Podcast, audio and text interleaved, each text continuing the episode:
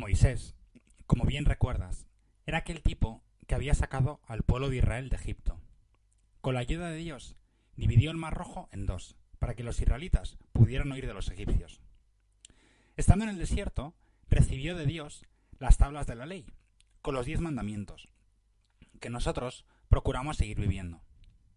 Pues bien, Moisés, además de dar los mandamientos a los israelitas, les dejó varias leyes para que se organizaran. Y una de ellas, que seguro que has oído muchas veces, dice así.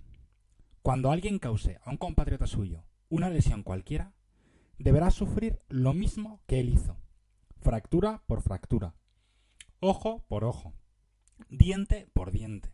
Se le hará la misma lesión que él haya causado. Es la famosa ley del talión, ojo por ojo, diente por diente. Es una ley que ahora nos desconcierta un poco. ¿No nos parece que sea de mucha justicia esto de legitimizar la venganza? Pero hay que situarse en aquella época. Y aquella ley era un principio para que hubiera algo de justicia. Porque a, la, gente la venganza le llevaba a hacer mucho más daño del que había recibido, y aquello era una manera de limitarlo. La venganza es algo que todos experimentamos cuando recibimos un daño. Hay una trilogía de películas hace unos años que se llama así, Venganza, protagonizada por Liam Neeson, que hace de agente retirado de la CIA, llamado Brian Mills. En una de las películas hay un grupo de personas que se quieren vengar de él, porque había asesinado a las personas que habían secuestrado a su hija para venderla en la película anterior. En esta película secuestran a la mujer de Mills, y él consigue vencerlos. Y cuando llega al malo de la película y lo tiene acorralado, le dice el malo, si me matas, mis hijos se vengarán. Mills le dice que también los matará, pero que él puede evitarlo si deja de perseguirle. Y no te cuento más, pero la venganza es algo que nos engancha y que no tiene fin hasta que alguien no decida pararla, habitualmente a través del perdón.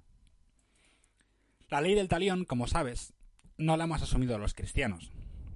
Nos cuenta San Mateo en que en el famoso discurso de Jesús en el monte de las bienaventuranzas dice Habéis oído que se dijo ojo por ojo, diente por diente. Pero yo os digo, no repliquéis al malvado. Por el contrario, si alguien te golpea en la mejilla derecha, preséntale también la otra. Al que quiera entrar en pleito contigo para quitarte la túnica, déjale también el manto. A quien te fuerce a andar una milla, vete con él dos. A quien te pida, dale. Y no rehuyas al que quiera de ti algo prestado. Esto sí que es un cambio. Hemos pasado del ojo por ojo al que el que te pega en una mejilla, preséntale la otra. O sea, que en vez de darle una bofetada al tío que te la había dado, que sería la enseñanza dejada por Moisés, tengo que poner el otro lado de la cara.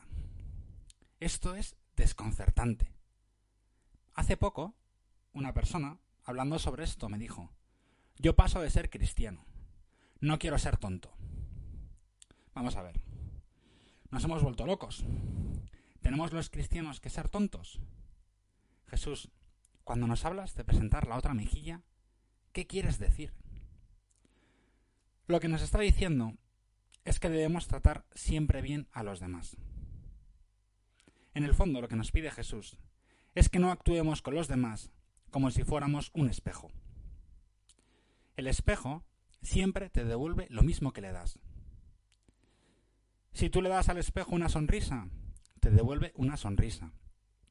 Y si le haces un corte de manga, te devuelve un corte de manga. Y lo que Jesús nos dice es que no debemos comportarnos así, sino que se trata siempre de devolver con un bien a todos, independientemente de lo que nos hayan hecho. Claro que esto es fácil cuando nos hacen un bien, pero cuando nos hacen un mal, ¿cómo se devuelve con un bien? En primer lugar, perdonando. Es lo que hace Jesús cuando está en la cruz. Padre, perdónales, porque no saben lo que hacen.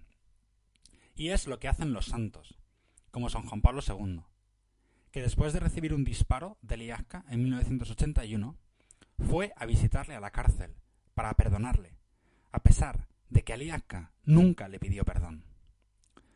Todos recibimos muchas ofensas, y lo que el Señor nos dice es que debemos perdonar, como Él nos perdona tantas veces. Claro que esto del perdón no es nada fácil. ¿Cuántas veces hemos oído aquello de yo perdono, pero no olvido? Y eso es imposible. Si perdonas, olvidas, que es lo que hace Dios cada vez que nos confesamos. Nos perdona y olvida nuestros pecados. Y si no lo olvidas, no lo has perdonado. Claro que muchas veces pensamos que hemos perdonado, pero por dentro le hemos puesto una X a la persona que nos ha hecho algo. Esa persona está tachada en nuestra vida. Sí, sí, yo te perdono, pero nunca más vuelvas a dirigirme la palabra. No quiero volver a saber nada más de ti. Y cortamos toda relación. El problema es que vamos tachando a muchas personas y nunca les damos ni siquiera una segunda oportunidad. Y vamos llenando nuestra vida de rencor. Guardamos rencores, algunas veces por cosas serias, pero la gran mayoría por tonterías. Y no volvemos a hablar con esa persona. Hace poco me pasó con una persona, al cual hice un comentario no muy acertado, y me estuvo sin hablar dos meses. A veces vamos así por la vida, y no nos damos cuenta que el que peor lo pasa es el que no sabe perdonar, y se guarda esa ofensa y se va carcomiendo por dentro. Guardar rencor es como agarrar un carbón ardiendo y resistirse a no soltarlo. El único que se quema eres tú. ¿Cuántos rencores vamos guardando hacia los demás? Aquel profesor que fue injusto porque no te puso la nota que crees que merecías, o porque te castigó injustamente, o más duramente que a otro, o cuando un amigo tuyo te la jugó porque le pillaste que te había mentido, o que no te había invitado a su fiesta de cumpleaños, o con un hermano, o lo que sea. Y vamos tachando a personas en nuestro interior. A lo mejor en este rato de oración podemos hablar con Dios de nuestros rencores y de las personas que hemos tachado, con la valentía de ir quitando las X que hemos ido poniendo a los demás.